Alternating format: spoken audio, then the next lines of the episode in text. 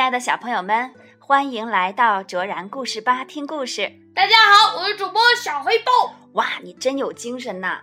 今天呢，我们要一起讲的是一头驴子的故事，它的名字叫驴小弟。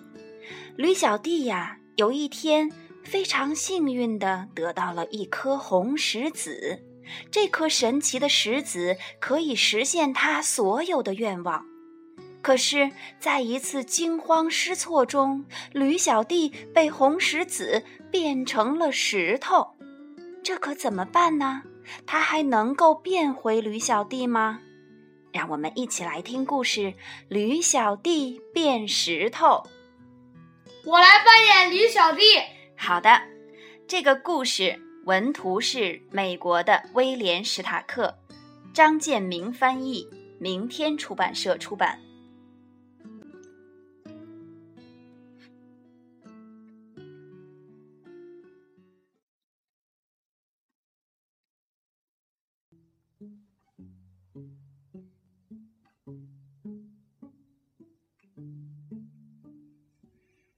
小弟跟爸妈住在燕麦谷的松果路。他有一个嗜好，就是搜集形状和颜色都很特别的小石子。在一个下雨的礼拜六，他找到了一颗非常特别的小石子。这颗小石子红得像火，闪闪发亮，圆溜溜的像个弹珠。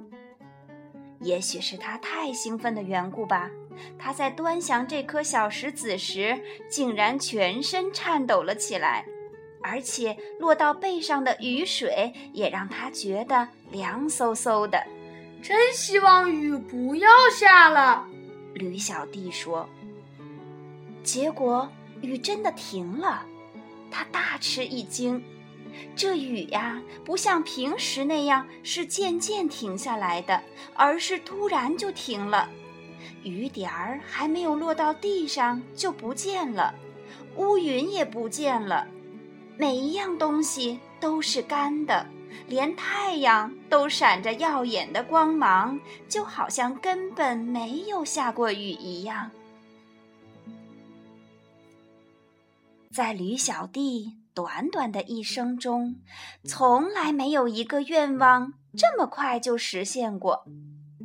他突然觉得这一定是魔法，而且一定是这颗特别的红石子造成的。于是，为了看看他的想法对不对，他把小石子放在地上，说：“我希望再下雨。”结果什么也没发生，可是他用蹄子拿着小石子，说同样的一句话，天就变黑了，闪电和雷声来了，大雨也下起来了。今天的运气真不错，驴小弟想。从现在起，我要什么就会有什么了，爸妈也可以想要什么就有什么。我的亲戚、朋友以及所有的人都可以要什么就有什么啦。他希望太阳再从天空出现，希望左后方脚蹄上的一个疙瘩消失，结果都实现了。他开始走回家去，急着要用这颗神奇的小石子让爸妈惊喜一下。他巴不得马上就看到他们的表情，也许一开始他们根本不会相信他的话呢。就在他走过草莓山，心里想着有好多好多的愿望都可以实现的时候，竟然碰见了一只狮子。那只狮子既狡诈。又饥饿，正在一堆高高的牧草后面瞪着他，他吓坏了。要是他没有被吓坏的话，他就会想到要这头狮子消失，或者希望自己平安的跟爸妈在家里。他可以希望狮子变成蝴蝶、小菊花，或者是蚊子。他可以想到好多好多办法。可是他吓坏了，吓得没办法用心想。我希望变成石头。他一说完，就变成了一块岩石。狮子跳过岩石，对着它闻了一百遍，绕着它走了一圈又一圈，最后迷迷糊糊带着一肚子的疑惑走开了。我明明看见那只小驴子的，也许我是饿疯了。他喃喃地说。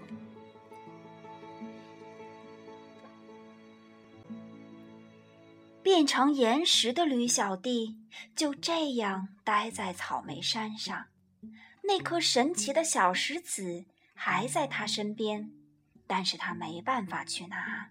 哦，我好希望再变成我自己，他想，可是没有用，他必须碰到那颗小石子才能产生法力，但是他根本没办法做到。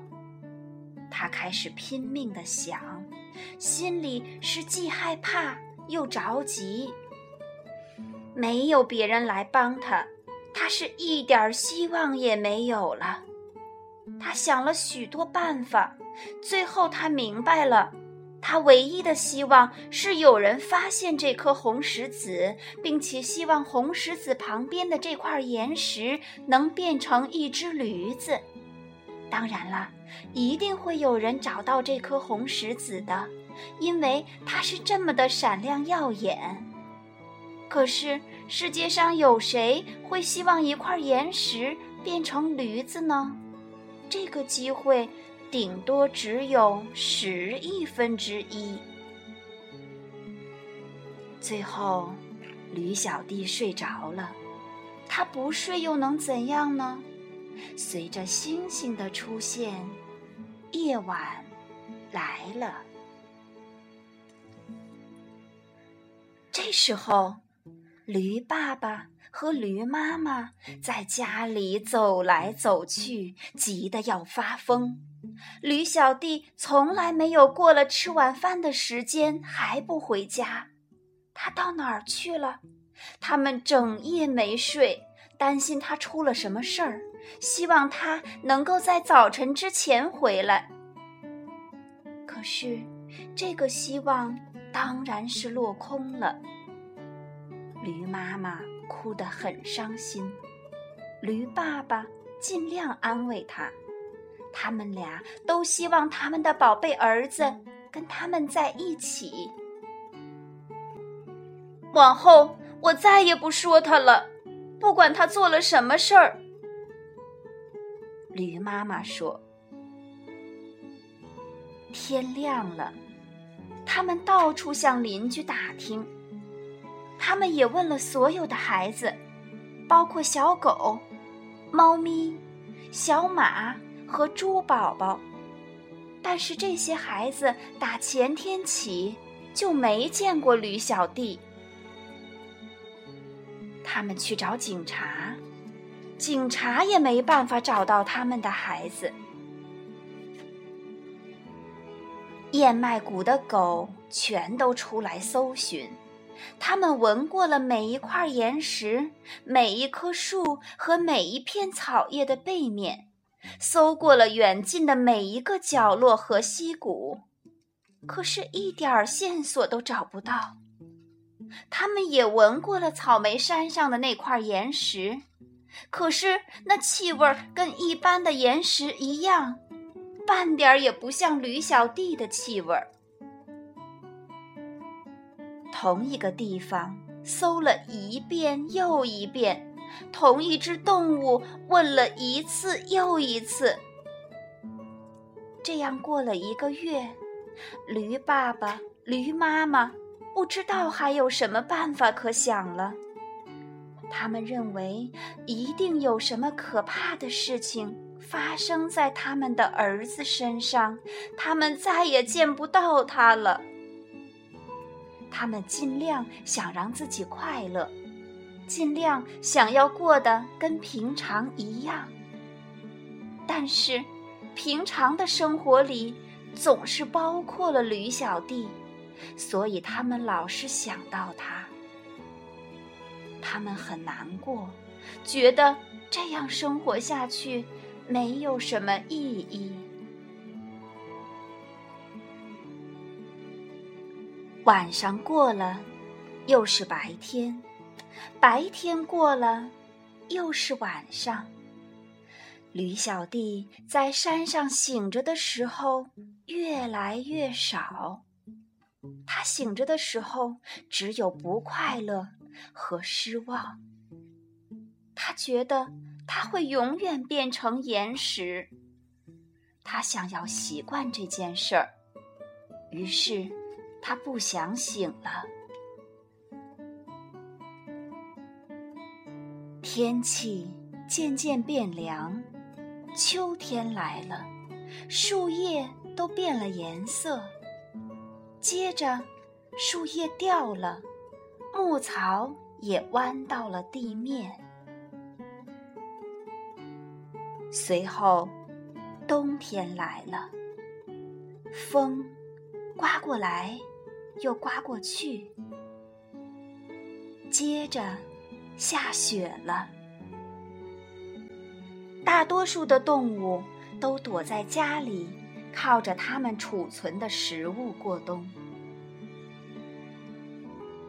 有一天，一只狼坐在驴小弟变成的那块岩石上，饥饿的一遍又一遍的嚎叫着。